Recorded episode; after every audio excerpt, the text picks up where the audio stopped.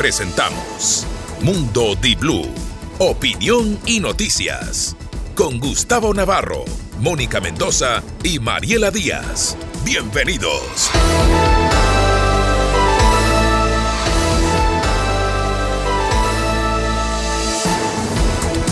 Muy buenos días, damas y caballeros. Son las 6 de la mañana con 30 minutos, 18 de diciembre.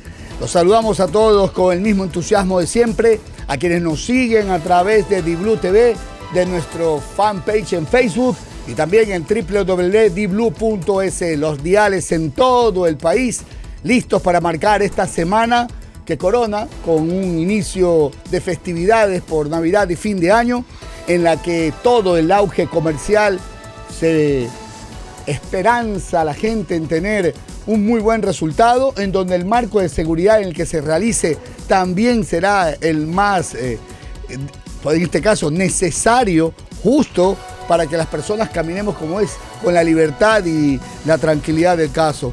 Eh, queremos expresar nuestras condolencias eh, de inicio de jornada con nuestra compañera Mónica Mendoza quien no se encuentra ante el sensible fallecimiento de su hermana mayor y se ha trasladado hasta la provincia del Oro de última hora de emergencia. Qué golpe tan duro para nuestra compañera Mónica, sus festividades navideñas, en, bueno, en unión de familia, tristes, llorando y al mismo tiempo eh, dándole el último adiós a su hermana. Mónica, te abrazamos a la distancia. Mariela Díaz Aragón, buenos días, ¿cómo estamos? Buenos días, eh, me uno a, las palabras sentidas de Gustavo para nuestra compañera Mónica, momentos difíciles, pero que en unión de familia se, se van a superar. así es. Lamentablemente una hermana que fallezca debe de doler muchísimo y Mónica, tengo entendido, tenía una gran relación con su hermana. Así que te enviamos un gran abrazo, Mónica, si nos estás escuchando.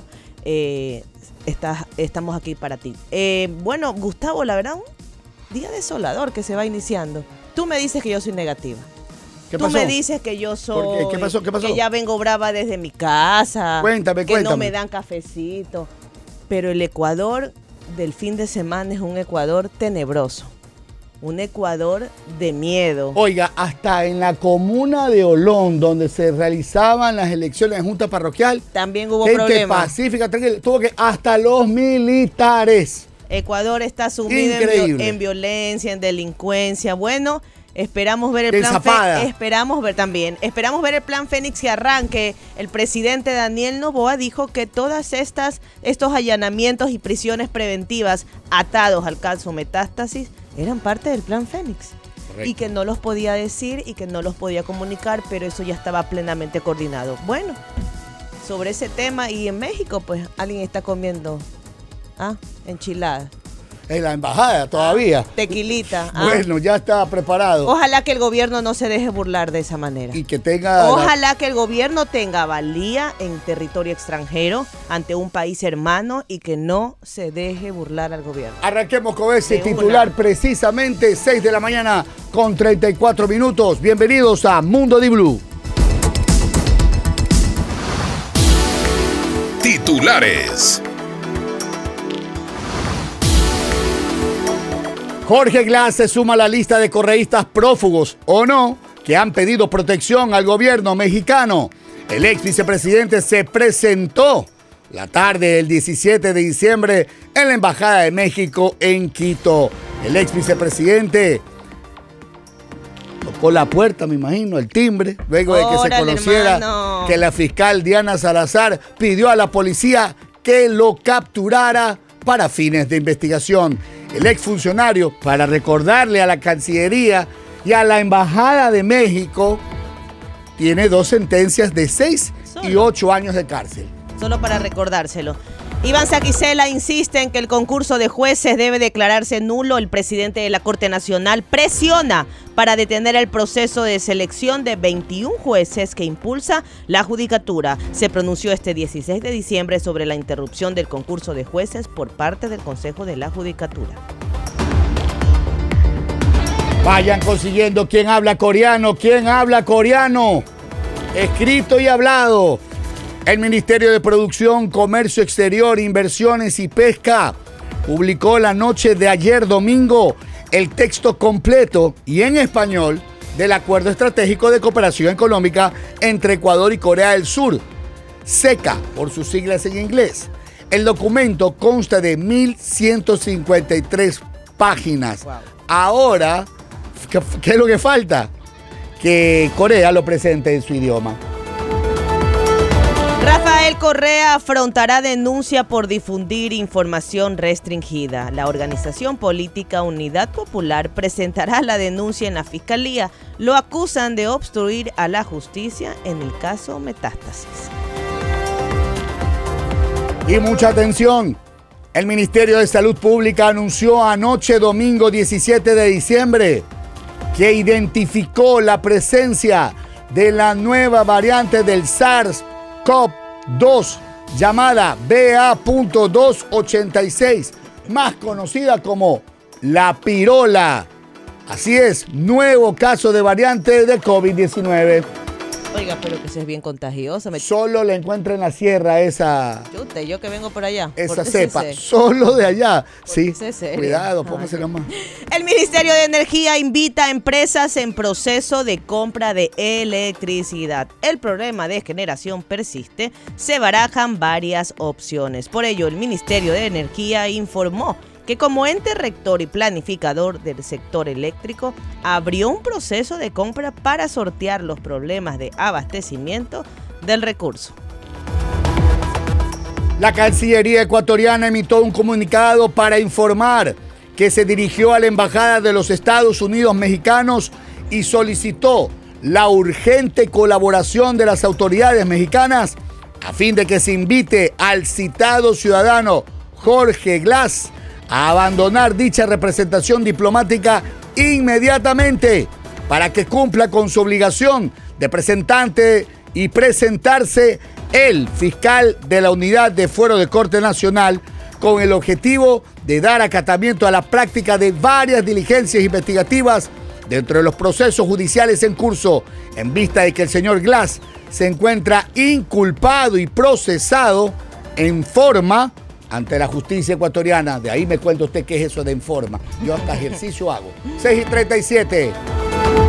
Con el arresto de Wilman Terán en el Consejo de la Judicatura se conforma una nueva mayoría. La nueva configuración de fuerzas con Álvaro Román como presidente temporal junto a los vocales Fausto Murillo y Yolanda Yupangui eventualmente podría dejar solo al vocal Javier Muñoz.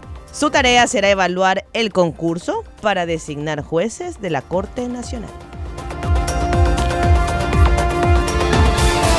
Ya tenemos fecha y hora.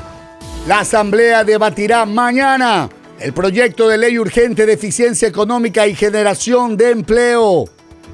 El presidente de la Asamblea Nacional, Henry Kronfle, convocó al Pleno para mañana, martes 19 de diciembre, a las 8 y media de la mañana, para conocer y resolver respecto al informe de segundo debate del proyecto económico urgente de eficiencia económica y generación de empleo.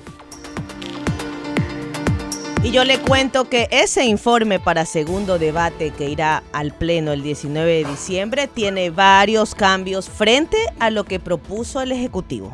En la Comisión de Desarrollo Económico hubo escasa conflictividad entre los asambleístas y el texto fue aprobado por unanimidad. Le cuento después cuáles son las principales medidas que plantea el informe para el segundo y el último debate de la reforma tributaria de Daniel Novoa.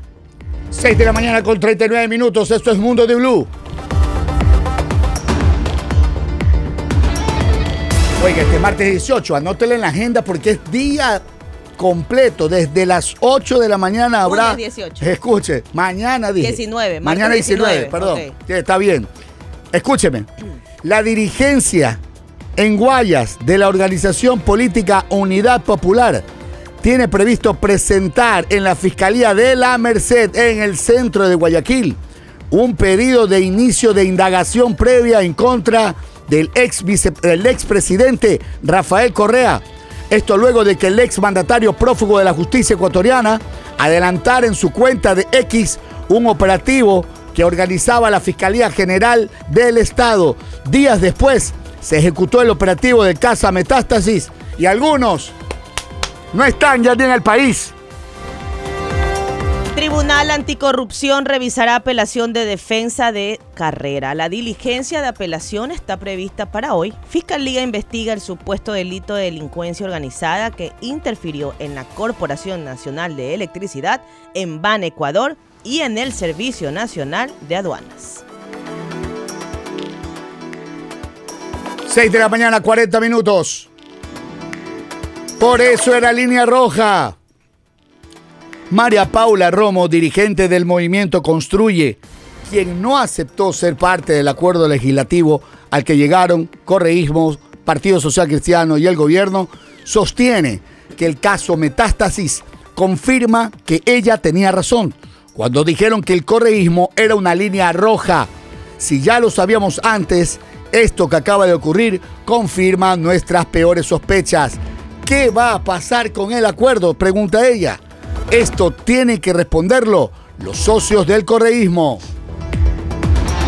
El martes 19 de diciembre del 2023 se llevará a cabo la audiencia preparatoria de juicio por el asesinato del ex candidato presidencial Fernando Villavicencio, que fue diferida en noviembre pasado. Esta diligencia se aplazó el 29 de noviembre del 2023 tras el pedido de los abogados de los procesados Laura Sec y Carlos A, quienes justificaron su solicitud por el cambio de abogado. Marcos Carrillo y Marcelo Toro serán los juristas que representen a los antes mencionados. Y la industria nacional tendrá que competir y aprender, más que nada en el área de la cosmética 146 productos europeos dejarán de pagar impuestos al comercio exterior y bajarán de precio en 2024 por el acuerdo con la Unión Europea. Entre ellos, perfumes, champús y más productos. Recuerden que son prácticamente los más elevados en los duty free del Ecuador. Bloque de seguridad es la nueva estrategia contra el crimen organizado en Durán. El nombre de la unidad, la incorporación de policías, militares y unidades antiterroristas evocan al bloque de búsqueda contra el narco en Colombia, pero los operativos conjuntos cumplieron dos semanas en Durán, sin grandes diferencias con los del gobierno anterior. Desplegaron a 400 hombres desde el pasado 6 de diciembre en el cantón Durán, Guayas. 6 de la mañana, 43 minutos. Pasan las horas y siguen sin informes oficiales el secuestro del cónsul honorario del Reino Unido en Guayaquil, Colin Armstrong. Siguen generando revuelo internacional. Medios de comunicación de todo el mundo se hicieron eco de esta noticia. Colin Armstrong fue secuestrado mientras estaba en su hacienda en Baba la madrugada del 16 de diciembre de 2023 Varios hombres ingresaron al inmueble y se lo llevaron junto a una mujer de nacionalidad colombiana. Ministro de Telecomunicaciones, hasta junio debemos cerrar negociación con las operadoras. La negociación con Claro y Movistar está en pausa desde mayo del 2023. El ministro de Telecomunicaciones asegura que hasta junio del 2024 debe cerrarse. Norero compraba jueces nacionales con 450 mil dólares. Y mujeres de buena apariencia, según la fiscalía. Todos datos detallados en la explotación del teléfono de Norero, entre los cuales, inclusive, selfies con jueces negociando habeas corpus a favor de sus hermanos en la Corte Nacional de Justicia un mensaje acompañado de una selfie en el despacho que de fondo, en la fotografía, se observa un librero y en el estante un libro con la leyenda Wilman Terán, libro civil y familia. ¿Dónde estaba? Las cinco revelaciones más polémicas que destapó la fiscalía con el caso Metástasis. Uno, los jueces se compraban con dinero con eso y mujeres, de una. Vámonos, estos titulares, este ya para desarrollarlo de una.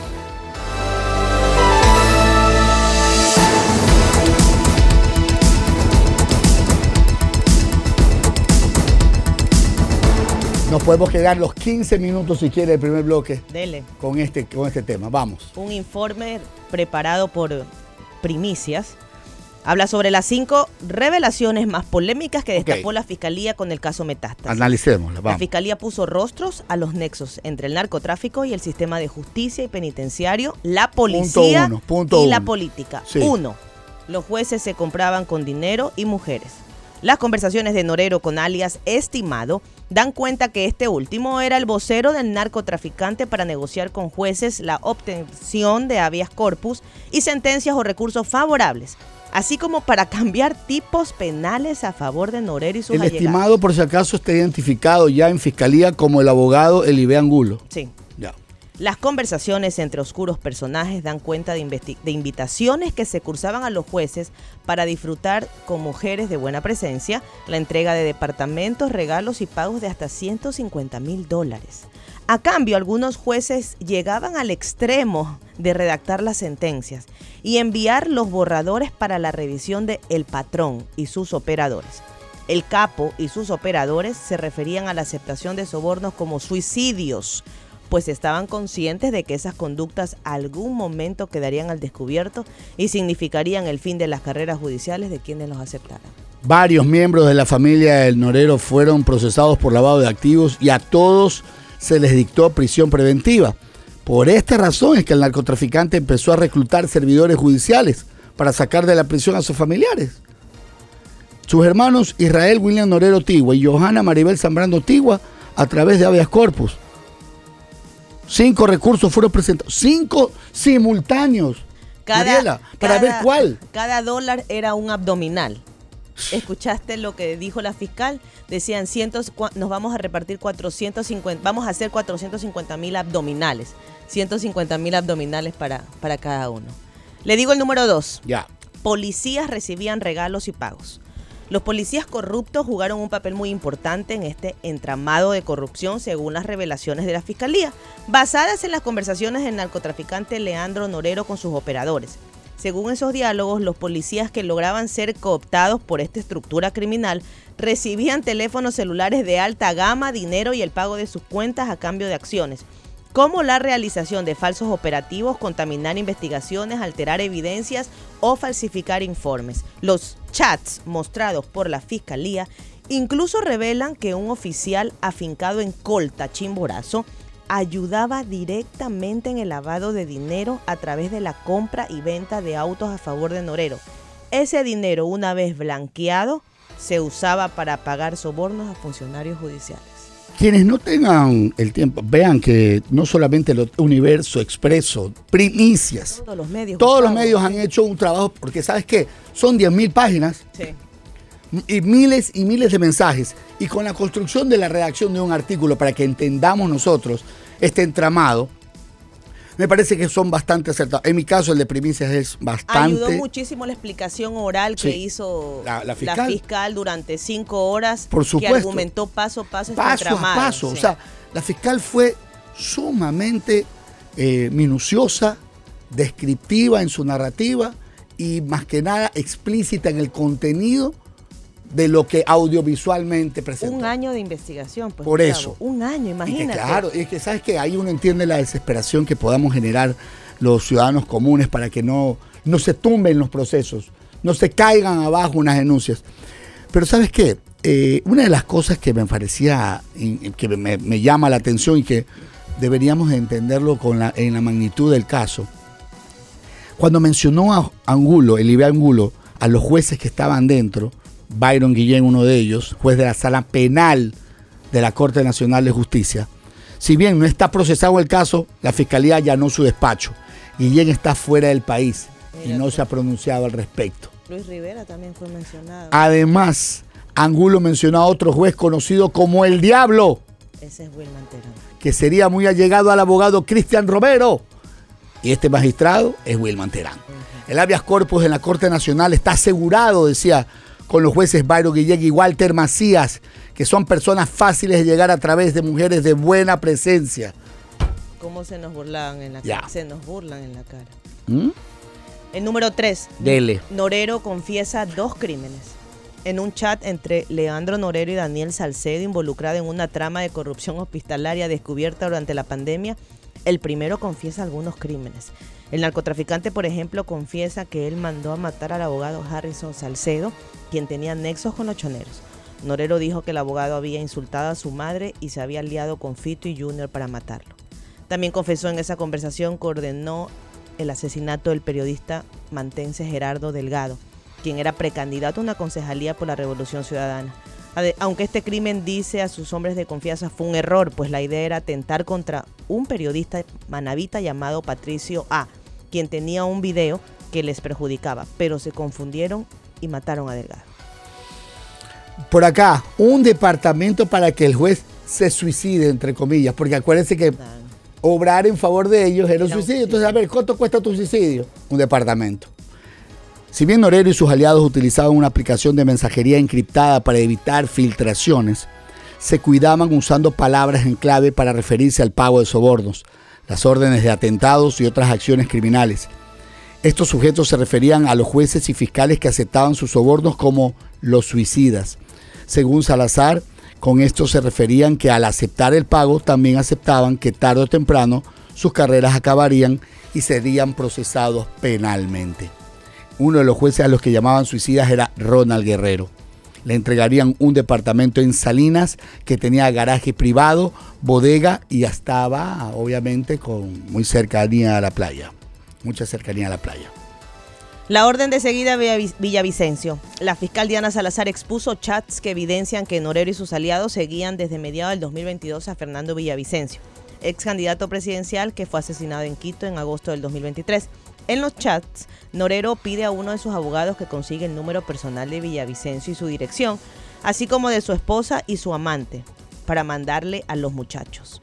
Según las conversaciones de Norero con alias Estimado, su abogado de confianza y presunto operador, en ese seguimiento se consiguieron fotografías, nombres y direcciones de varios allegados de Villavicencio.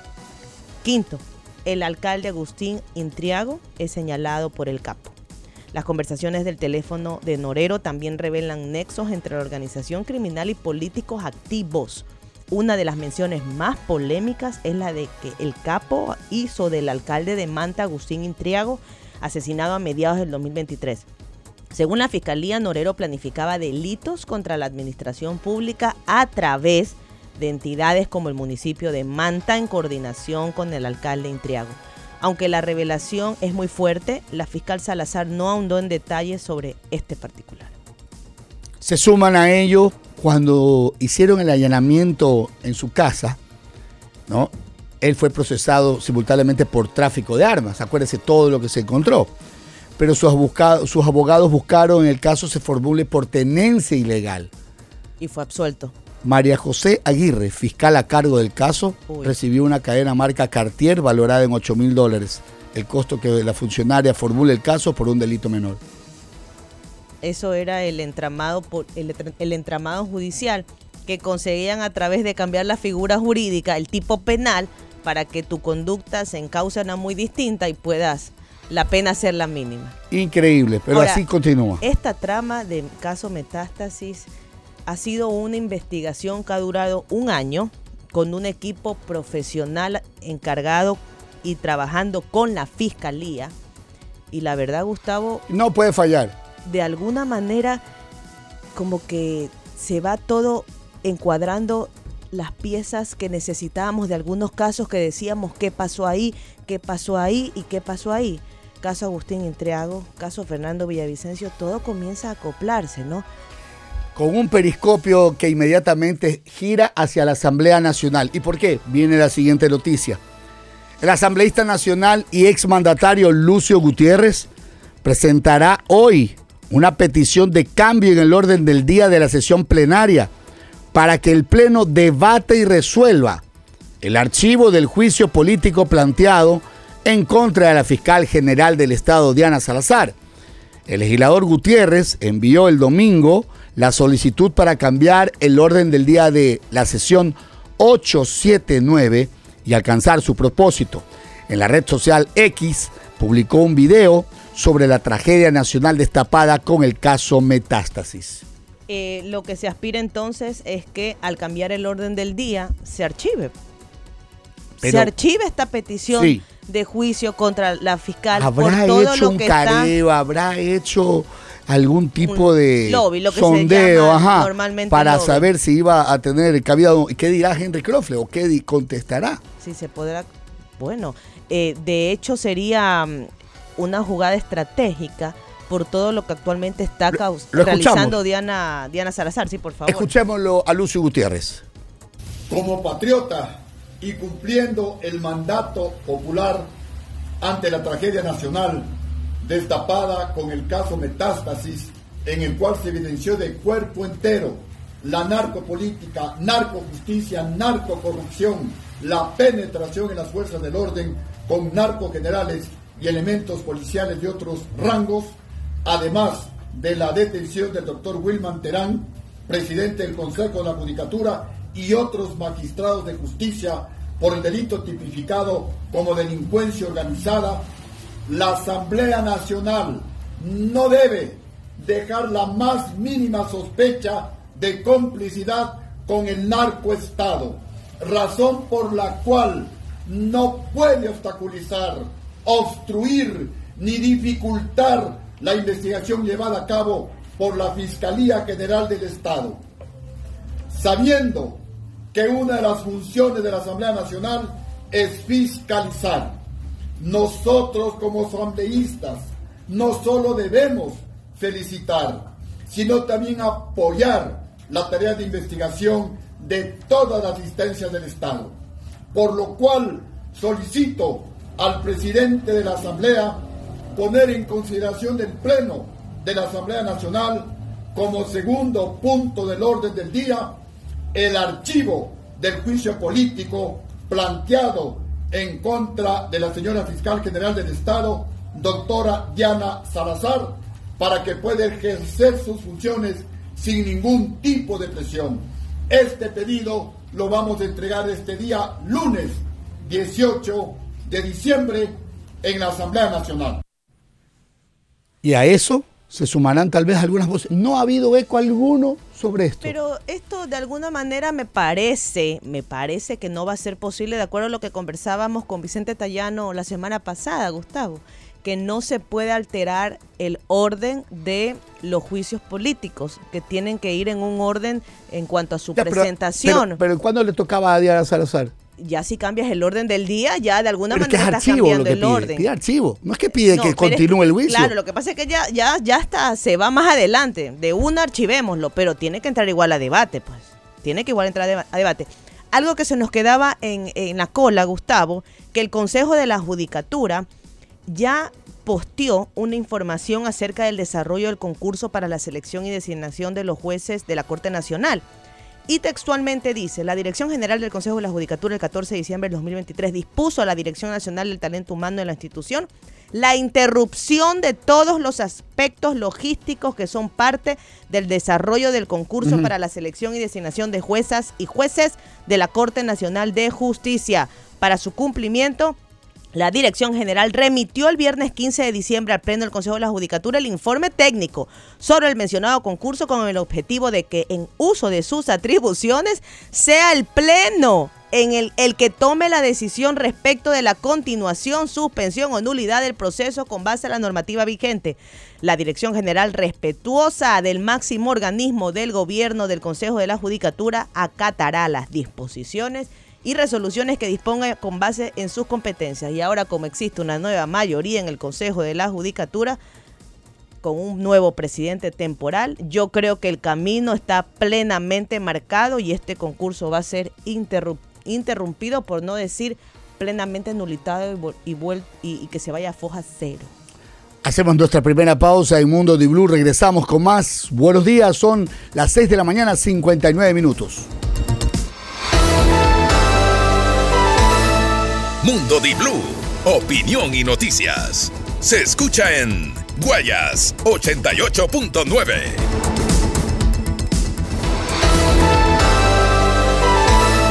Estás escuchando Mundo Di Blue, noticias y opinión. Inicio de espacio publicitario.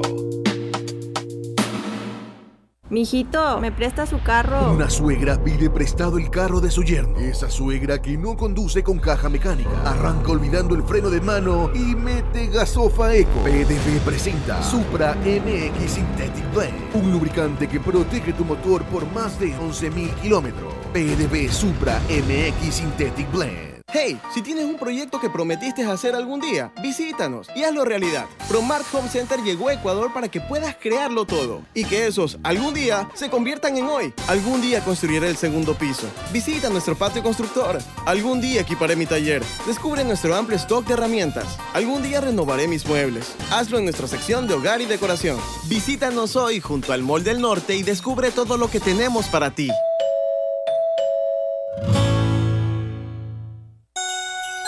Llegó Navidad, es tiempo de paz. Te agradecemos por un año más. Navidad llegó a tu hogar. Gracias por su confianza, son nuestro gran motor. Para alcanzar tus metas, la Jet es la mejor. Llegó Navidad, es tiempo de paz. Te agradecemos por un año más. Navidad llegó a tu hogar. Navidad viene imparable con tu moto Shinerai. Pernil gratis de regalo con tu moto Shinerai. Tu moto Shinerai. Pernil gratis para ti. Tu moto Shinerai. Pernil gratis para ti.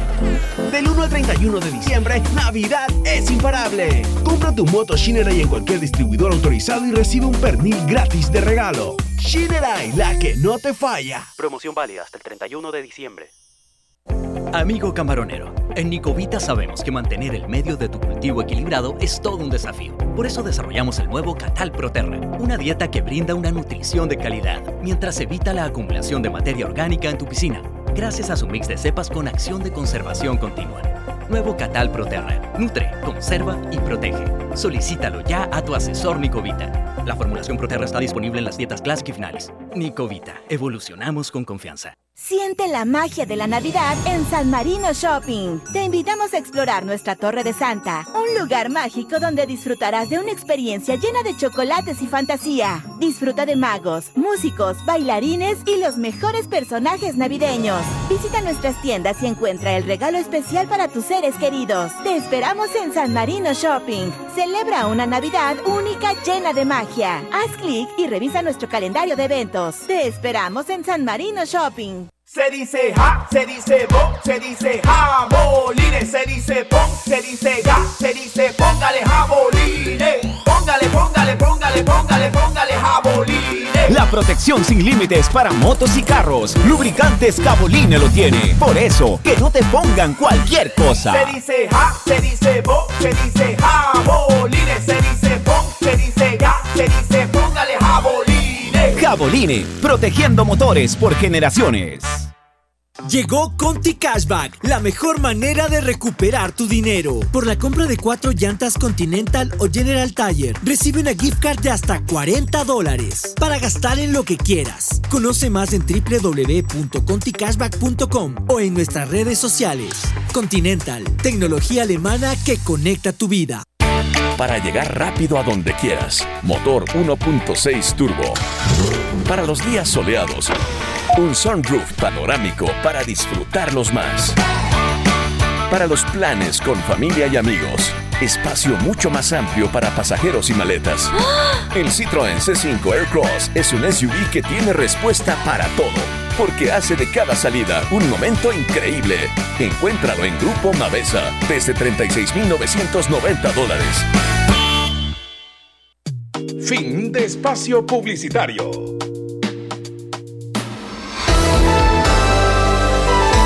Mundo Di Blue, opinión y noticias. Se escucha en Salinas y Santa Elena 101.7.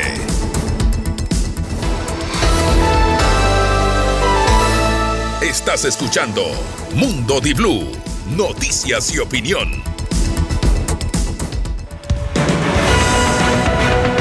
Mundo Di Blue presenta Contrarreloj. Eh, bueno, en principio no. No hay ningún cambio respecto al juicio político. El juicio político tiene sus propias eh, dinámicas, su propia prueba, sus propios argumentos, sus propios alegatos, y es por incumplimiento de funciones. Por tanto, en principio no cambia ni debería cambiar. Lo que sí es importante mencionar es que nunca estuvimos equivocados.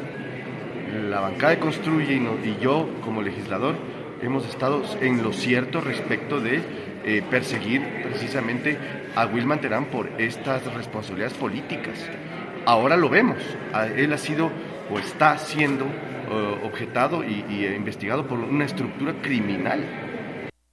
Es la voz del asambleísta Jorge Peñafiel quien presentó el pedido de juicio político en contra del presidente del Consejo de la Judicatura, Wilman Terán, quien nos acompaña hoy en esta mañana. Lo tenemos ya en pantalla, señor asambleísta, específicamente usted en esta agenda de fiscalización legislativa con todos los hechos que ha suscitado. Dos preguntas que estamos aquí junto a Mariela Díaz Aragón para entrevistarlo. La primera, eh, asambleísta, ¿cómo reciben el pedido? De Lucio Gutiérrez a propósito del archivo de lo que sería un juicio político contra Diana Salzar. Buenos días. Muy buenos días, eh, estimado amigo. Un saludo a toda la gente eh, de cabina y a la gente de tu audiencia. Bueno, en principio mencionarte que el, cambio del orden del día que propuso o que pretende proponer Lucio Gutiérrez eh, no es legal, porque los juicios políticos no se pueden archivar de manera anticipada antes de que lleguen al Pleno. Actualmente, el juicio político de la señora fiscal está en la comisión de fiscalización y eso no podemos cambiarlo ni modificarlo.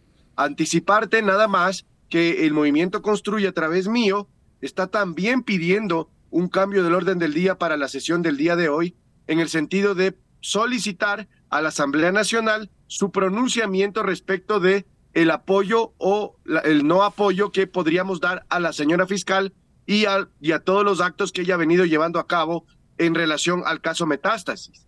Eh, así es un poco como nosotros lo estamos viendo. Creemos que Lucio Gutiérrez eh, se equivocó al presentar un cambio del orden del día solicitando el archivo de, eh, esta, de este procedimiento.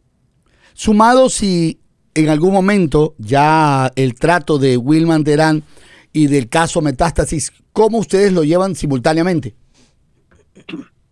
Bueno, nosotros en el juicio político tenemos nuestra propia argumentación eh, en relación a las responsabilidades del señor Terán, de la señora Barreno y del, y del vocal Muñoz.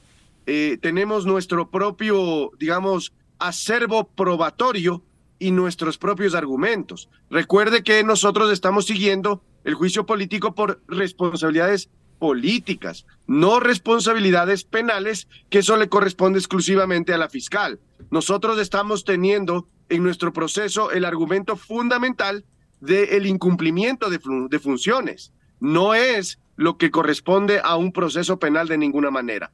En todo caso, nosotros apoyamos el trabajo que realiza la señora fiscal manteniendo una distancia prudente, una distancia saludable con ese procedimiento, pero llevando a cabo el nuestro que nos corresponde como legisladores. Hola Jorge, muy buenos días. Eh, quería preguntarte tu criterio sobre la ley de urgencia económica. Mañana el eh, debate, ¿no? Que mañana ya es el debate. Eh, tus observaciones principales sobre este tema, por favor. Bueno, yo creo que los cambios que se han propuesto en el en, el, en la ley económica que presenta el, el presidente Novoa todavía no son suficientes realmente para eh, encauzar lo que verdaderamente necesita en este momento el país. Creemos desde la bancada y, yo personalmente que no es prudente, por ejemplo, ofrecer beneficios o incentivos tributarios para eh, eh, contratar personas que han estado privados de la libertad, en vez de darles ese trabajo a nuestros jóvenes, a nuestros mejores alumnos de las universidades, o de los propios colegios. Creemos que, existe, por ejemplo, un problema con respecto a la reperfilación de los créditos del Banco Central. De igual manera, esa posición que ha tomado eh, no es suficiente porque de 30 años que, planteaba el, el, proyecto inicial, tan solo se lo modifica a 20 años. Y eso no es suficiente porque de igual manera va a perjudicar la liquidez del Estado y sobre todo poner en riesgo las, las reservas internacionales que a su vez perjudican la dolarización. Comentabas, Jorge, comentabas en un posteo tuyo que en esta ley de urgencia económica se incluye la prohibición de remisión de intereses y costas solo a personas naturales, no a sociedades, y que para tu criterio podría perfectamente acogerse el grupo Novoa. Y termina sentenciando, echa la ley, echa la trampa. Sí, así es. Yo, en, la opinión mía, eh, la salvedad que se está poniendo respecto de la de la remisión para personas naturales relacionadas al Ejecutivo o al Legislativo definitivamente no es suficiente porque y no incluyen las sociedades. Es decir, solamente se está incluyendo a las personas naturales, que podría ser el presidente en su persona, el la vicepresidenta en su persona, lo propio en la Asamblea Nacional, el presidente, y, los legisladores eh, de manera personal. Pero no se están incluyendo sus empresas o las empresas a las cuales ellos tengan influencia, o a las empresas a las cuales ellos te pertenezcan a través de terceros o a través de su propia familia. Entonces yo creo que esa salvedad que han puesto no es suficiente para poder cubrir efectivamente toda la influencia que pueda tener el presidente de la República, la vicepresidenta de la República, los legisladores en general y en general quien haya realizado o participado en la elaboración de esta ley. Jorge, una, una observación que hizo también María Paula Romo, una dirigente del movimiento Construye, hablaba de que esa era la línea roja. Marcada esta línea roja, ¿qué crees que ocurra en el, dentro de la Asamblea a propósito de este pacto que, existe? Bueno, yo creo que los hechos nos están dando la razón. Eh, al movimiento construye a la posición inicial que hemos tomado respecto de eh, los acuerdos y los pactos en la Asamblea Nacional. Nosotros hemos dicho desde el principio que no debemos pactar ni siquiera acercarnos a conversar con la revolución ciudadana. Entonces yo creo que ante esa realidad y ante los hechos que estamos viviendo el día de hoy, hemos tenido razón. Definitivamente en todos los actos políticos o en general de iniciativa legislativa, no debemos tener eh, miedo a decir que tenemos una línea roja y que la línea roja es necesaria para el país. ¿Por qué? porque necesitamos marcar claramente por dónde estamos caminando. La ciudadanía tiene el derecho de saber que los representantes que ellos han elegido están caminando por la senda de lo correcto, por la senda de la moral, por la senda de la transparencia. Y definitivamente en los actos que vemos hoy día con metástasis y con las investigaciones llevadas a cabo por la señora fiscal, hemos visto con claridad que eh, esa línea roja se está ratificando. Es decir, no podemos continuar con una agenda legislativa o con un acuerdo de ningún tipo con los señores de la Revolución Ciudadana. Jorge, ¿cómo va el juicio político contra Wilman Terán? ¿En qué fase para los que nos están escuchando? Porque ya por un lado tienen la noticia que está con prisión preventiva, está tratando de tramitar un habeas corpus, pero por otro lado igual sigue la petición de juicio político. ¿Cómo va ese tema? Bueno, el juicio político contra Wilman Terán está en este momento en la unidad técnica legislativa, que lo que va a hacer es emitir un informe respecto de los requisitos eh, formales que esta petición tiene o requiere, y de esa manera, con ese informe que no es vinculante para el CAL, tendrá que el CAL tomar una decisión respecto de, enviarlo a la Comisión de Fiscalización. Eh, para eso se tendrá que votar y una vez votado, una vez avanzado hasta, el, hasta la Comisión de Fiscalización, tendrá que llevarse a cabo la sustanciación del proceso, que eso deberá tomar aproximadamente un mes más o menos. Y después de eso, eh, después del ese y del orden cronológico que se suscite de acuerdo a, a, los juicios políticos presentados, pues tendrá que ir al Pleno para ya hacer la sustentación ante el Pleno de la Asamblea Nacional. ¿Alguna solicitud adicional que se encuentre en agenda legislativa del movimiento Construye que nos quieras conversar?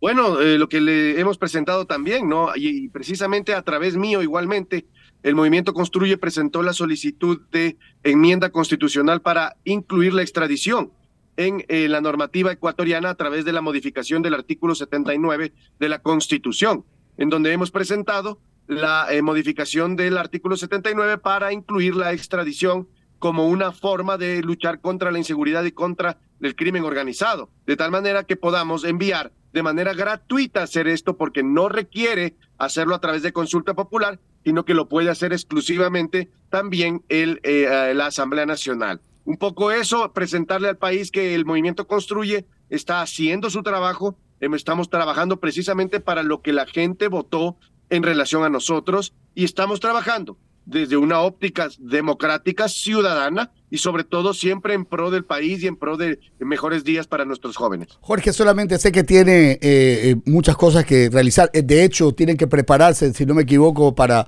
para ir a la asamblea en este momento. Mañana tienen la sesión. Solo una cosa sobre ese caso precisamente. La ciudadanía, es más, la conversación digital habla de un apoyo total a esta, a esta extradición de los sentenciados extranjeros por delitos mayores a cinco años. ¿Es así como lo plantean? No, nuestra propuesta no es para los extranjeros. Para los extranjeros ya existe la extradición actualmente. Eh, eh, y eso ya se ha llevado a cabo en varios casos. Nuestra propuesta es, es, es habilitar, es permitir a la legislación ecuatoriana eh, realizar la extradición de nacionales, de ecuatorianos, que hayan cometido delitos aquí y en el extranjero porque son delitos transnacionales que traspasan las fronteras. Estos delitos son delitos de narcotráfico, delitos de trata de blancas, delitos de tráfico de órganos, entre otros. Y adicionalmente estamos agregando delitos sexuales para evitar la pornografía infantil y también delitos contra la vida, asesinatos y homicidios. ¿Cuál es su agenda esta semana, Jorge? Estamos llenos totalmente, estamos de hoy día con muchas entrevistas, pleno en la tarde, mañana pleno e igualmente eh, mucho trabajo para eh, imprimirle que es lo que la ciudadanía requiere. Muy bien, no le quitamos más tiempo, estamos seguros que es importante que esa sea su principal función. Gracias por estar con nosotros en Mundo Di Blue y lo esperamos para tener los resultados de, este, de estos debates, porque estamos seguros que déjenos un bonito regalo para los ecuatorianos en la Navidad. Sí, todos estamos queriendo eso, mi estimado amigo, y sobre todo porque el país merece mejores días y la fiscal nos mostró el, nos mostró el camino nos mostró por dónde debemos ir. Y creo que ante esa realidad lo que tenemos que hacer es eh, apoyarle y, de igual manera luchar desde cada uno de nuestras trincheras. Muchísimas gracias, Jorge Peñanfiel, asambleísta nacional del Movimiento Construye de la Comisión de Fiscalización, ha estado con nosotros. que tenga una excelente semana. Y está feliz por Liga, tengo entendido. Ah, es liguista también. Claro, tengo entendido que usted está feliz por el campeonato de Liga. ¿ah? Bueno, no soy liguista, pero saludo fraternalmente a los liguistas. Creo que este es un momento muy positivo para ellos, para el trabajo que han venido realizando, para el director técnico. Y creo que por lo pronto las copas se van quedando en la sierra, mis estimados amigos. Así parece, ya no saque pica. Buenos días, Jorge. gracias. Gracias, que tenga semana.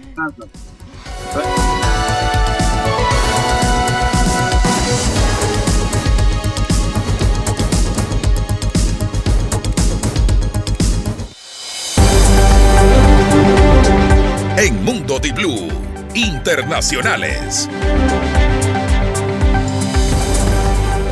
7 de la mañana con 18 minutos. Estados Unidos amenaza con intervenir contra los piratas del Mar Rojo. Heridos en el ataque al carguero de Hapag Lloyd frente a Yemen. El buque pudo continuar su travesía hacia Singapur. Pero para la ministra de Exteriores de Alemania, el ataque confirma que esta importante ruta marítima está bajo amenaza. El gobierno alemán condena cualquier ataque a embarcaciones, por supuesto también la agresión al buque de Hapag-Lloyd. Instamos a los hutíes a que dejen de atacar a buques mercantes en el Mar Rojo. En noviembre, los rebeldes hutíes de Yemen secuestraron el carguero Galaxy Leader y filmaron la acción. Apoderándose del puente, izaron la bandera palestina. Luego de hacerse con el control del barco, anclaron frente a la costa yemení, en un intento de presionar a países que, como Alemania, apoyan a Israel. Las fuerzas yemeníes continuarán con sus operaciones contra Israel hasta que cese la agresión contra nuestros valientes hermanos de Gaza. En la capital de Yemen, Sanaa, simpatizantes hutíes celebraron el viernes las recientes operaciones. Estados Unidos advirtió que responderá militarmente a los ataques y pidió apoyo a la Marina alemana. Grave esta situación. Y en Chile la constitución de Pinochet sigue vigente tras plebiscito. Chile rechazó una segunda propuesta de nueva constitución y decidió mantener el texto actual heredado de la dictadura militar Los chilenos no quieren un cambio constitucional. Esa fue la frase del político derechista Javier Macaya del Partido Conservador Unión Demócrata Independiente, que resume los resultados del plebiscito constitucional del 17 de diciembre en Chile. Con más del 74% de los votos escrutados y con una tendencia muy marcada, Chile rechazó este domingo por un 55,4% una segunda propuesta de nueva constitución y decidió mantener el texto actual heredado de la dictadura militar. La opción de aprobar el nuevo texto redactado por un órgano en el que la derecha y la extrema derecha, derecha tuvieron mayoría obtuvo el 44.8% de los votos. Con esto se mantendrá vigente el texto actual heredado de la dictadura militar de Augusto Pinochet, que ha sido reformado varias veces en democracia, pero que la izquierda anhelaba dar completamente de baja. Además, la posibilidad de cambiar la constitución se cierra hasta que el presidente Gabriel Boric acabe su mandato en el 2026. El izquierdista gobierno de Chile ya anunció que no va a impulsar un tercer proceso constitucional el presidente ya anticipaba esta situación, pues dijo tras votar en Punta Arenas que aceptaría los resultados. Independientemente del resultado, vamos a seguir trabajando por las prioridades de la gente. Y este enfoque de cómo nos ven y la noticia de que Ecuador expulsará a los reos extranjeros más peligrosos es lo que quería comentar de, y que le pregunté al, al presidente, a un miembro de la Comisión de Legislación, de Fiscalización. Esta es la primera medida del presidente electo que es, escucha bien, conversada en los foros internacionales. Ecuador atraviesa una crisis de seguridad sin precedentes. Las cárceles se han convertido en centros del crimen organizado que se ha expandido a todo el país e incluso ha logrado corromper al sistema judicial, con decenas de funcionarios investigados por presuntos delitos relacionados con el narcotráfico. Un desafío para el nuevo presidente de Ecuador, Daniel Noboa, que anunció que deportará a unos 1.500 presidiarios extranjeros. Es que dentro de los 3.000 y pico de PPL que existen en este momento extranjeros, los que tienen más, que tienen en este momento una sentencia ejecutoriada de cinco años o más van a ser expulsados del país. La ciudad portuaria de Guayaquil se ha convertido en un nudo criminal. Desde la cárcel Guayas, conocida como penitenciaría del litoral, la violencia se ha extendido a la provincia de Esmeraldas, fronteriza con Colombia.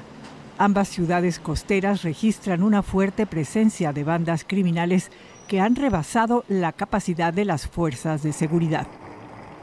Daniel Novoa, que asumió en el cargo el pasado 23 de noviembre, se ha propuesto resolver una crisis que ha convertido a Ecuador en el quinto país más violento del mundo, con un récord de más de 7.000 personas asesinadas en 2023. Novoa adoptará en las cárceles medidas similares a las del presidente de El Salvador, Nayib Bukele. La barcaza era una opción temporal hasta que esté construida la cárcel de máxima seguridad y super máxima seguridad. Son las dos principales que vamos a hacer. Eso esperamos ya empezar en febrero la construcción y serán en zonas aisladas. De esa manera, tratar de desconcentrar lo que hoy en día se ha vuelto pues la fábrica del crimen, que es la penitenciaría del litoral. La situación geográfica de Ecuador lo ha convertido en un lugar codiciado por los narcotraficantes colombianos y mexicanos que comenzaron hace años a establecerse en este enclave estratégico. Ecuador comparte frontera con Perú y Colombia, dos de los mayores productores de coca del mundo, y cuenta con una extensa costa en el Pacífico y una economía dolarizada que hace más fácil el lavado de dinero. Y en Argentina, Javier Milei enfrentará la primera marcha en contra de sus medidas económicas. La primera marcha en contra del gobierno de Javier Milei nace por las medidas económicas y antipiquetes que anunciaron los ministros de Economía y Seguridad.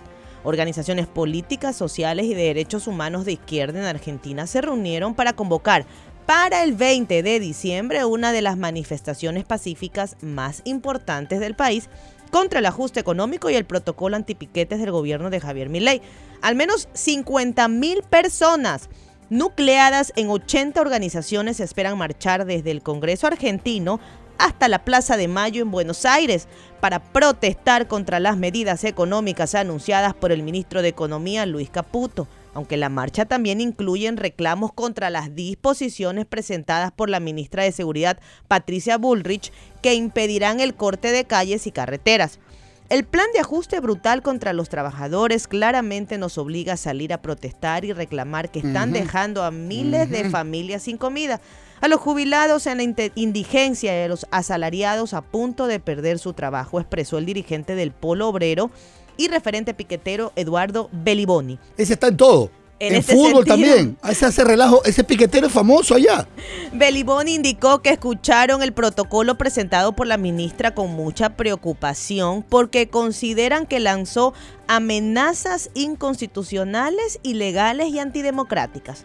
No solo vamos a tomar las medidas necesarias para que se garantice esa movilización democrática y pacífica, sino que vamos a generar acciones legales contra la ministra por las amenazas que ha advertido contra los trabajadores por el derecho a manifestarse. Adelantó. Muy bien, y atención, 24 de enero en Cuba será la reunión de acuerdo entre el gobierno de Colombia y el Ejército de Liberación Nacional para suspender los secuestros extorsivos en ese país. Más cosas. El grupo guerrillero ELN acordó con el gobierno colombiano poner fin al secuestro de personas con fines económicos. El anuncio hecho público en un comunicado conjunto de ambas delegaciones se produce el mismo día que concluye en Ciudad de México esa quinta ronda de conversaciones entre el Ejecutivo y el ELN para poner fin a un conflicto armado que se prolonga desde hace décadas. El compromiso de la guerrilla de renunciar al secuestro con fines económicos cierra definitivamente la crisis abierta en las negociaciones tras el rapto el pasado octubre del padre del futbolista, recordemos, colombiano Luis Díaz, que pasó 12 días en manos de la guerrilla. Las delegaciones anunciaron asimismo la prolongación del alto el fuego iniciado el pasado agosto.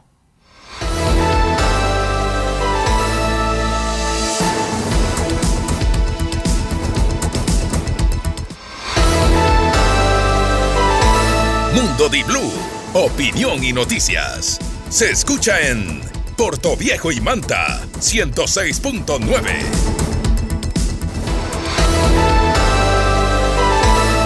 Estás escuchando Mundo Di Blue, noticias y opinión.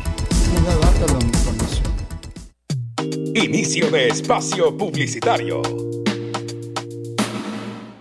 Alista tu mejor asiento, agarra tu control favorito y tómate una Pepsi para desbloquear premios en EA Sports FC 24. Pepsi es tu cábala para más diversión. Compra una Pepsi de 400 mililitros o lata de 355 mililitros. Escanea el código QR del empaque y recibe recompensas especiales como jugadores de oro y más. Aquí presenta Promesa de Navidad. Mami, ¿me compras la pista de carros por Navidad? Te lo prometo. Mami, mami, ¿me compras unos zapatos nuevos? Te lo prometo. Amor, ¿crees que ahora sí puedo renovar mi celular? Te lo prometo. Esta Navidad promételo todo. Nosotros te prometemos el precio más bajo. Compra 70 dólares en productos de marcas participantes más 9.99 y llévate pavo, adobo, bandeja, servilletas, gaseosa y pan de Pascua. Aquí tus promesas se hacen realidad. Promesa de Navidad aquí. Supermercados aquí. Ahorras más y vives mejor. Hay un propósito de año nuevo más fácil que decir, ah, este año haré más ejercicio. O incluso más fácil que decir, este año leeré más libros. El propósito más fácil de cumplir es cuidar a tu Chevrolet, porque nuestros talleres autorizados se encargan de dejarlo como nuevo, con cambio de aceite desde 29,99 y cambio de pastillas de frenos delanteras desde 52,99. Tu casa es tu taller Chevrolet. Agenda tu cita en chevrolet.com.es. Aplican términos y condiciones. Este nuevo año acelera sin límites con Comisariato del Constructor. Tus compras de 50 dólares en materiales de construcción, ferretería, acabados, iluminación, grifería, cerámicas y mucho más te dan la oportunidad de ganar increíbles premios. Un carro cero kilómetros, 5 motos, 22 herramientas eléctricas, 10 órdenes de compra. Recibe doble cupón por compras de nuestras marcas auspiciantes. Nova Cero, Alambrec, Cemento Chimborazo, Cubiec y Acero Hogar. Construir, ampliar y remodelar te llevan sin límites este 2024. Comisariato del Constructor, un mundo de construcción más cerca de ti. Pa, ¿me enseñas a manejar? Tu hijo adolescente quiere aprender a conducir en tu carro, hacer caballitos una y otra vez, pasar la llave de contacto, tu pequeño retoño, tu carrito amado. PDV presenta Supra NX Synthetic Blend, un lubricante que protege tu motor por más de 11.000 kilómetros. PDV Supra NX Synthetic Blend. Hey, si tienes un proyecto que prometiste hacer algún día, visítanos y hazlo realidad. Promart Home Center llegó a Ecuador para que puedas crearlo todo y que esos algún día se conviertan en hoy. Algún día construiré el segundo piso. Visita nuestro patio constructor. Algún día equiparé mi taller. Descubre nuestro amplio stock de herramientas. Algún día renovaré mis muebles. Hazlo en nuestra sección de hogar y decoración. Visítanos hoy junto al Mall del Norte y descubre todo lo que tenemos para ti.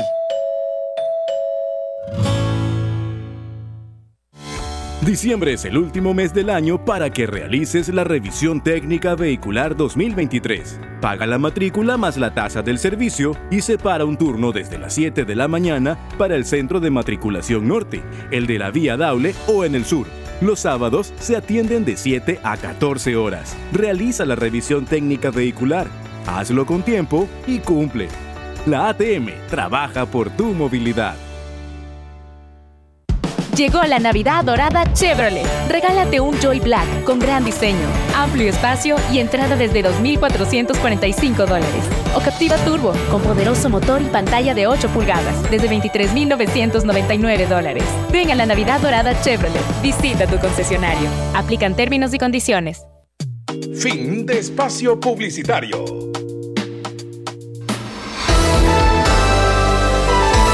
Mundo Di Blue opinión y noticias. Se escucha en Machala 88.7.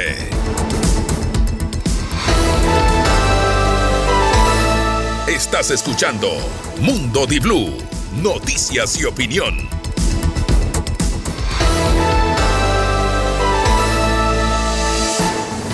7 de la mañana con 32 minutos y prepárese los que se botoxean durísimo. Amigas suyas, reforma tributaria, estos son los cambios planteados para la votación final. Yo todavía no Oye, los hombres también se, se borran las Yo sí me he puesto voto para borrarme las agurras. ponerme, ya me toca. Aparte del coraje que me hacen pasar. El 19 de diciembre del 2023 el Pleno de la Asamblea votará en el segundo y último debate, como bien lo mencionó Gustavo, el proyecto de reforma tributaria enviado por el presidente Daniel Novoa. El futuro del primer proyecto económico urgente propuesto por Daniel Novoa se va a definir en la Asamblea el martes 19. El Pleno Legislativo debatirá y decidirá si aprueba o no este proyecto de reforma tributaria denominado Ley de Eficiencia Económica y Generación de Empleo. El texto será enviado al Ejecutivo, quien podrá vetar u ordenar su publicación en el registro oficial. Si hay objeción, este trámite se completa hasta fin de año. Las medidas planteadas entrarían en vigencia desde enero del 2024. Con esta reforma, el presidente Daniel Novoa espera que el país reciba ingresos netos por 832 millones de dólares. Ahora, ¿qué cambió tras el primer debate? Estas son las principales medidas que plantea el informe para el segundo y último debate de la reforma tributaria de Daniel Novoa. Primero, amnistía o condonación tributaria. Los contribuyentes que paguen la totalidad de las deudas vencidas con el SRI hasta la fecha en que entre en vigencia la ley recibirán la condonación del 100% de los intereses, multas y recargos. Para acceder a esta condonación tributaria, el contribuyente debe pagar el capital de su deuda en máximo 150 días desde que entre en vigencia la ley. Seguimos. Dos, condonación de otras deudas. La propuesta plantea que los gobiernos locales como municipios, prefecturas y juntas parroquiales también realicen condonaciones de intereses, multas y recargos de deudas correspondientes a tasas o impuestos. Para esto, el gobierno local debe emitir una ordenanza en máximo 45 días desde que se apruebe la ley. Los ciudadanos que se quieran acoger deben pagar el capital de la deuda en máximo 150 días a partir de que se haya expedido la ordenanza. La Agencia Nacional de Tránsito, el Servicio Público para Accidentes de Tránsitos y las prefecturas también podrán aplicar una condonación similar. Esta amnistía sería para las deudas bajo la administración de estas entidades y que se recaudan anualmente con el impuesto a la propiedad de vehículos motorizados por parte del SRI. Además, se plantea la condonación del 100% de intereses, multas y recargos por deudas vencidas correspondientes a créditos educativos otorgados por la banca pública por el Instituto Ecuatoriano de Crédito Educativo IS o el Instituto de Fomento al Talento Humano. Número 3. La deuda con el Banco Central. el Ministerio de Finanzas podrá canjear las deudas que tiene con el Banco Central de Ecuador por una nueva deuda a un plazo de hasta 20 años. Con esto el Banco Central tendría que esperar hasta el 2040 para que el ministerio pague los 5.302 millones de dólares que le debe. También se incluyó el detalle de las condiciones del canje de la deuda, las tasas de interés del 1,3% anual, sistema de amortización francés y pagos de vencimientos semestrales. Además se detalla qué tipo de deudas serían las que se tomarían en cuenta para el canje. Serían bonos del Estado, certificados de depósito de inversión y títulos y obligaciones contractuales que mantenga el Ministerio de Finanzas y de las entidades financieras públicas por contratos financieros. Cuatro, las autorretenciones para los grandes contribuyentes. Los 499 grandes contribuyentes, que son las empresas que más pagan impuestos, tendrán que pagar cada mes un porcentaje de sus ingresos al SRI. Este pago es una autorretención del impuesto a la renta que se declare el año siguiente. El SRI establecerá el porcentaje de autorretención en función de la tasa impositiva efectiva que varía según la actividad económica del contribuyente. En el informe para primer debate se había propuesto que la retención no supere el 90% de la tasa impositiva efectiva de cada sector, pero se eliminó ese porcentaje porque no se presentaron estudios técnicos. Mañana va a ser un, debate intenso, hay posturas, ¿no? Lo importante es que se... Re ¿Cómo, ¿Cómo podríamos analizar en el momento político que mañana haya tensión? Porque el acuerdo aparentemente sacaría con 120 votos, no sé, pues, ¿no? Este, esta ley, si es que se hacen las adecuaciones que han propuesto ambas bancadas, ¿ah? porque hay propuestas de, reformas a ambas bancadas. Este debate nos va a demostrar cuánto ha afectado el caso Metástasis. Mañana veremos cuánto ha afectado a la postura en cuanto al apoyo también que le ha dado el presidente de la República al fiscal. Y cómo se volvería parte de la agenda y si en realidad fueron a legislar y a fiscalizar o atencionar la gobernabilidad del reciente electo. no también las declaraciones del embajador. Totalmente. También eh, a nivel, porque mira que fue, parece todo cronológicamente. Entonces sí hay una asistencia internacional. Sí, porque primero fueron estas declaraciones y de ahí a la semana. estamos viendo imágenes en vivo.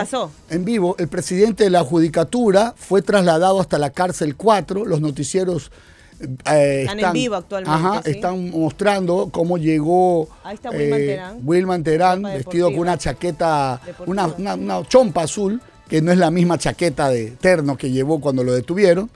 Eh, y tiene él junto a otros 15 procesados que se trasladado a la cárcel. Ahora, lo que te mostraba y te decía sobre este acuerdo comercial con la Unión Europea que rige desde el 1 de enero, 146 productos europeos dejarán de pagar aranceles.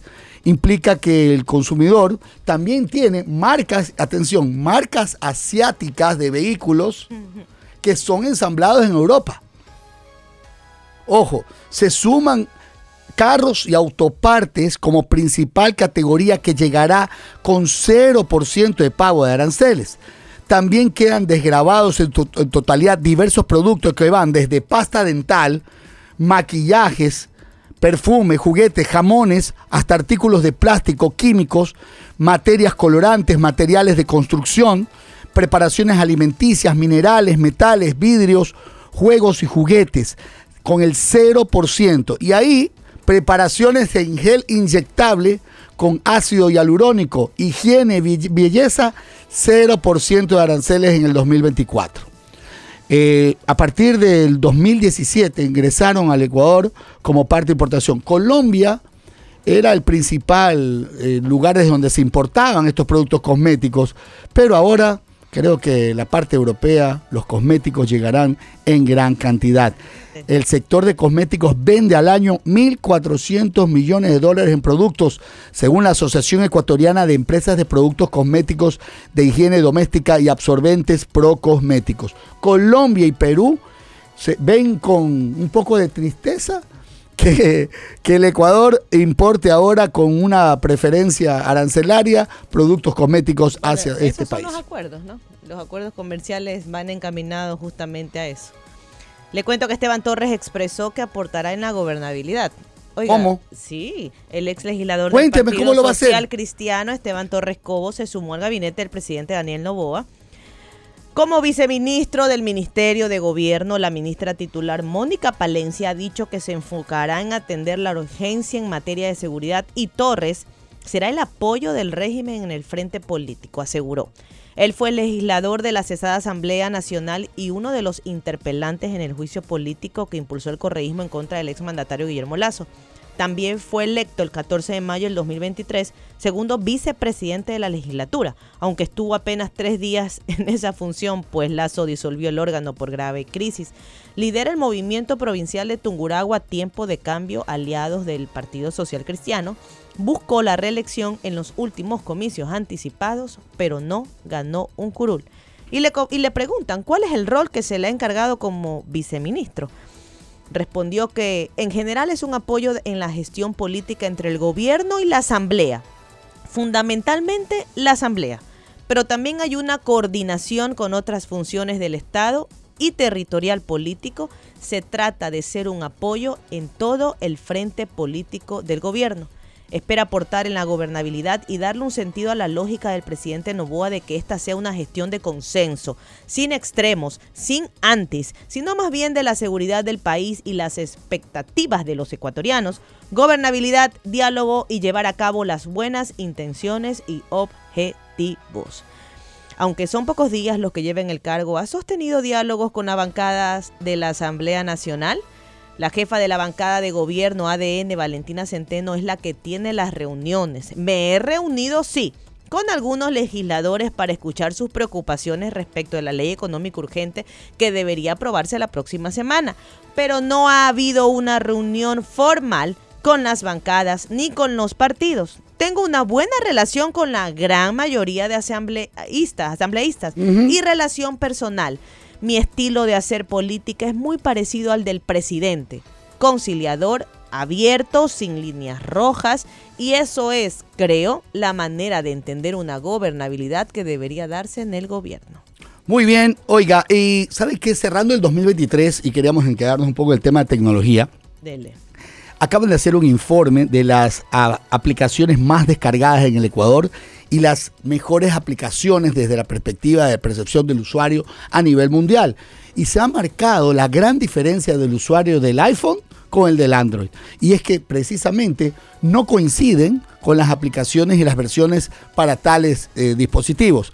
Pero en el Ecuador, la aplicación más descargada ¿no? es CapCut para el TikTok. Ah, claro, para, editar, los videos. Y ahí está usted, pues. Vi que recién la pero yo no la descargó. ¿Usted cuál, usted no de, cómo editó su video? En, en, ahí mismo en TikTok. Por eso pues, esa es la editora que viene ah, abajo.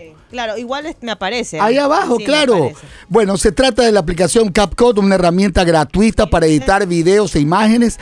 Es la número uno en descargas en los usuarios con teléfonos con Android y la número dos en móviles iPhone. Es la única coincidencia del Apple y iPhone. En ambas. Y, en ambas en las cuales... Sígame diciendo cuáles son las demás. Y de ahí, eh, en Ecuador, On Down, también de CapCut. Y de una, de WhatsApp, ah. TikTok, Instagram, Telegram, YouTube. Ya, ok. Tubi, Facebook, hasta ahí. Y de ahí vienen préstamos fácil y un poco de aplicaciones financieras. la, gente quiere. Oiga, no. me dio risa, es la chile, un chance que tienen los ecuatorianos también sumidos. Pero ahí viene el otro. Y a nivel mundial, que es que eso es lo que quería conversar contigo. Eh, la mejor aplicación del año y la más descargada del Apple Store tiene que ver con conceptos de psicología, tecnología y ayuda en línea para personas con depresión y problemas mentales.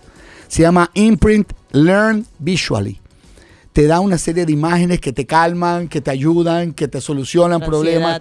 Como la mejor aplicación del año. ¿no? De ahí. Eh, ¿Gratuita? Sí, en el Apple Store. Y la de iOS, la número uno, es All Trail, que es para encontrar los mejores senderos para caminar y picos para escalar en el mundo. Ah, es de iPhone. ¿no? Y la otra aplicación para probar maquillaje y looks en los rostros. Las mujeres hoy. Mire usted, se me puede probar. Y ahí tienen. Sí. he usado, ya voy Mire usted, se llama Pret Makeup. La tiene en Apple. Ah, mire usted. O sea, pruebo mi maquillaje cómo me queda. Exactamente, no hay malas pruebas. Usted va a lo seguro y le dicen cómo y le lleva, vea, ¿sabes qué, mijita? Así me tienes que ¿Cómo vas a quedar? Ajá. De ahí viene Movie, películas para streaming, Smart Gym para el fitness, Honka Star Trail, un videojuego de ciencia ficción creado por el estudio Cognosphere, y Poc Poc, un dormitorio digital para niños para que aprendan hábitos y tareas. Ah, muy bien. Y de ahí, séptima, ChatGPT. La Por ahí va. inteligencia artificial. La inteligencia artificial también presente. en cambio, pero pensé que iba a estar dentro de los primeros al chat GPT. Bueno, no aparece tampoco con. La gente le ha tenido un poquito de temor ya a, a, la inteligencia artificial. Creo que es más de los jóvenes. Acuérdate que por ahora estamos hablando de lo que el 2023 nos trae. Revisen este reportaje de primicias para que analicen cuáles son las aplicaciones que más descargan los ecuatorianos y cuáles son las que más apoyo han prestado a la comunidad digital mundial. Nos tenemos que despedir. Mañana tendremos un noticiero cargado de información de lo que ocurre en la Asamblea Nacional. Trataremos de darles en tiempo real lo que ocurre también en este caso Metástasis. De nuestra parte, que tengan una excelente semana. Hasta mañana, cuídense, gran día. 88.9 presentó Mundo Di Blue. Opinión y noticias. Con Gustavo Navarro, Mónica Mendoza y Mariela Díaz. Hasta la próxima.